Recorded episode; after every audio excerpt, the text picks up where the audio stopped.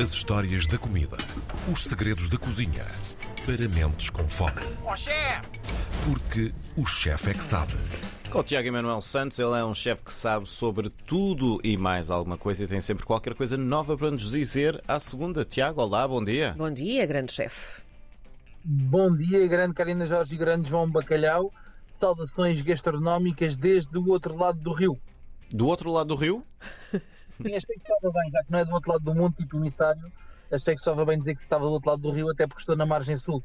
Ah, mas hoje vamos falar exatamente de algo que as pessoas da margem sul parecem bastante atreitas e bastante ah, espivitadas. Aliás, todo o povo português, que é os aproveitamentos, não Ora é? bem. Que é aquela história da, da economia, do que é que a gente faz lá em casa e da quantidade de coisas que nós mandamos fora que podemos realmente utilizar.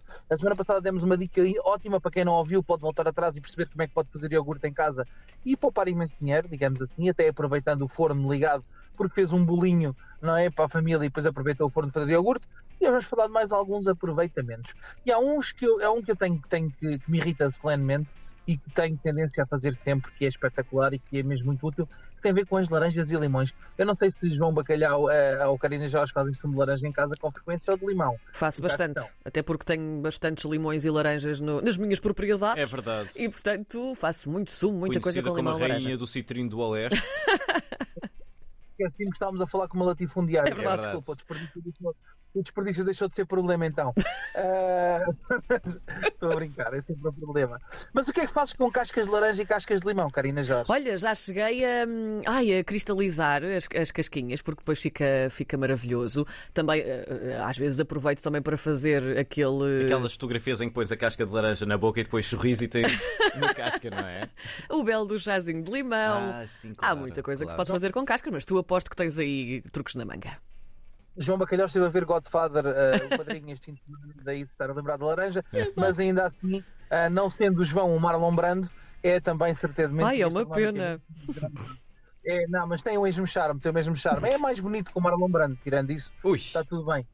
Ah, bacalhau, o que é que nós podemos fazer? Espetacular, que é nós todos, toda a gente tem um descascador em casa e quando vamos fazer sumo às laranjas podem se habituar, e isto é muito, muito útil, a fazer o quê? Tirar a casca à laranja com um descascador, daqueles que descascamos a cenoura Uhum. ah, ou a batata. Descascando a laranja, ela conserva grande parte dos óleos e depois podemos conservar essa laranja. Eu conservo em casa de uma forma muito simples, que é pego num- numa, numa tacinha ah, e até faço um chá de limão, neste caso. Não é bem um chá, é uma- é uma tisana, mas pronto, vocês percebem a ideia. Sim. Portanto, basicamente pego nas casquinhas do limão e da laranja e depois fervo-as em água três vezes, ok? Portanto, meto a água a ferver, coloco as cascas, deixo ferver e repito o processo três vezes. Isto em cozinha nós chamamos de bringir ou branquear, não, é- não tem grande utilidade ah, do ponto de vista técnico. E depois faço o quê? Aproveito esse suminho que utilizei, se for o de limão com muita quantidade, ou faço, ou aproveito para, para beber esse chazinho, ou então aproveito para depois usar como base para fazer uma limonada e depois posso guardar as cascas indefinidamente.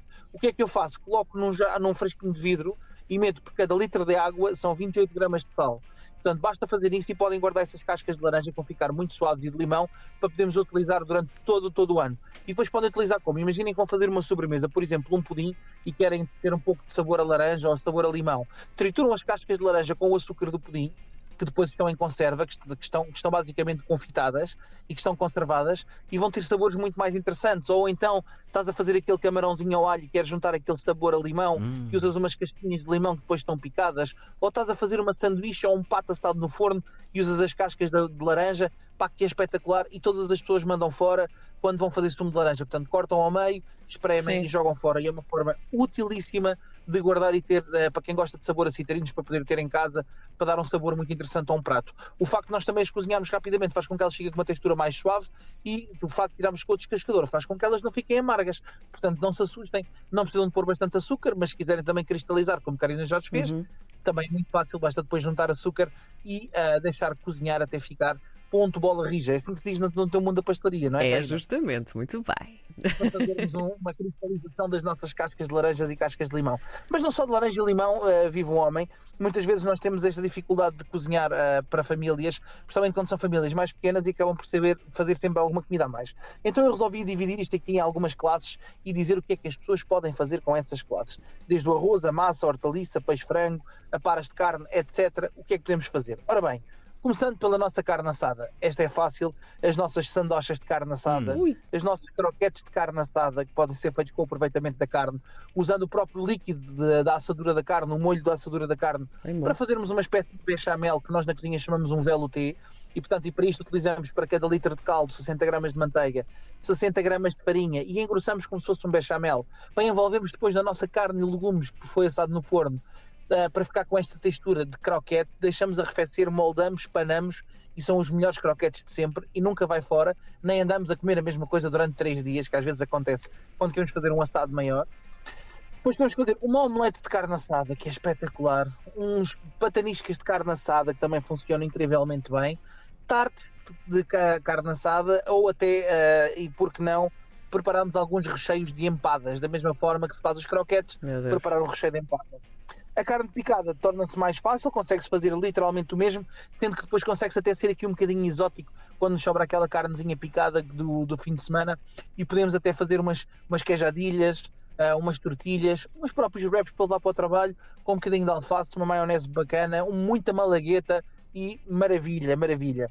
Com o arroz podemos fazer os famosos arancinis, sobra sempre muito arroz, arroz é uma coisa difícil de quantificar e as pessoas, regra geral, têm tendência a fazer arroz a mais e às vezes o arroz fica espapassado e já ninguém come arroz aquecido ou não quer comer porque fica com uma textura muito molenga. Pois bem, eles fica, fica espetacular se vocês pegarem nesse arroz, moldarem o arroz, mesmo que seja um arrozinho de manteiga e limão, por exemplo, fazem uns cubinhos de queijo São Jorge, queijo da ilha, com um bocadinho de puré de maçã, abrem o arroz como se fosse uma bolinha, no meio dessa bolinha põem o queijinho com o puré de maçã, voltam a enrolar em formato de bola, panam e depois podem até guardar no congelador para momentos de emergência que queiram comer aqui um bom arancini, um croquete de arroz com queijo da terra e puré de maçã, fica só a dica, não é? Puré de Uhum. maçã é esse que foi feito com as maçãs que ficaram a ficar demasiado maduras, que às vezes temos esse problema, não é? A fruta começa a ficar tocada e também não sabemos o que é que vamos fazer. Ora bem, compotas. Para as compotas de frutas é fácil, porque cada quilo de fruta, cerca de 600 a 800 gramas, depende do gosto de cada um, de eh, açúcar e depois naturalmente da nossa casquinha de limão, casquinha de laranja e as ervas aromáticas que quisermos, ou então pode ir para trás para o nosso episódio das compotas e perceber como é que isto se faz e poder aproveitar também essa fruta tocada. Portanto, mais uma vez estamos aqui a fazer aproveitamentos, não é? O pão que fica seco, muitas vezes nós jogamos, a malta joga fora quando está duro, ora nada mais nada menos que ligar o forno a 130 graus, colocar o pão cortado o mais fino possível no forno, deixá-lo ficar bem seco e depois de estar bem seco, triturar nas aquelas máquinas vulgo, bimbis, canudos, etc. E ficamos com um pão ralado para fazer o quê? As nossas bolinhas de arroz. Portanto, aqui estamos só a maximizar, zero desperdício. Continuamos na mesma senda. Para as massas, podemos muito bem fazer, as nossas massas são ótimas depois quando sobram, seja para saladas, não é? juntamos uma boa saladinha, assim ao estilo vitaminas, é? um bocadinho de abacate, um bocadinho de fruta fresca, a carne assada que sobrou do forno, o frango que sobrou de há 15 dias, ah, depois os restos que vamos buscar aos vizinhos. Aliás, isto podemos fazer quase aqui uma plataforma em que apanhamos os restos do vizinho e fazemos uma semana criativa de comida em casa, só com aproveitamentos.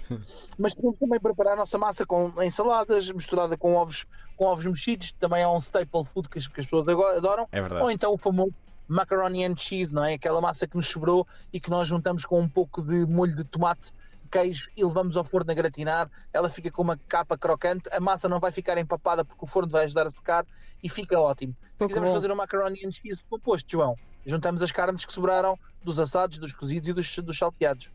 Que Quis fazer ma- uma questão, desculpa. Não, não, não, não. Eu estava aqui só a babar, estava a limpar a minha baba. É um Estamos- banquete. estamos Tu criaste um banquete autêntico. Eu estou cheia de fome já por esta altura, portanto. Estamos nos desperdícios, Karina Jorge, mas como um homem também precisa de hortaliças, as hortaliças são espetaculares. Fazemos aquela panquecazinha bem saudável, não é? Sobrou, por exemplo, muita couve, ve- couve kale, couve, couve galega cozida. Podemos triturar para a, nossa, para a nossa panqueca bem alta e com um pouco de aveia, um pouco de banana para o pequeno almoço, para nos dar aquela quantidade de vitamina C e de clorofila que precisamos para reiniciar o nosso sistema.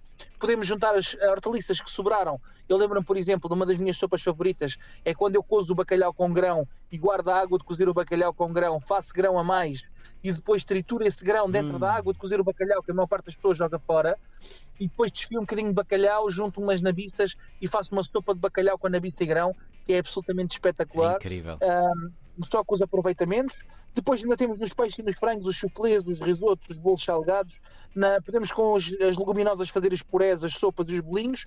Com o pão, para além do pão ralado, podemos fazer os pudins de pão, torradas e as rabanadas. Não é? Quem não sabe, quem não faz rabanadas ah, não, não é gente, tem, tem que comer uma rabanada boa, com muito licor, não é, Karina Jorge? Com muita água Ah, pronto, já cá faltava, não é? Andavam a sentir falta de me achincalhar.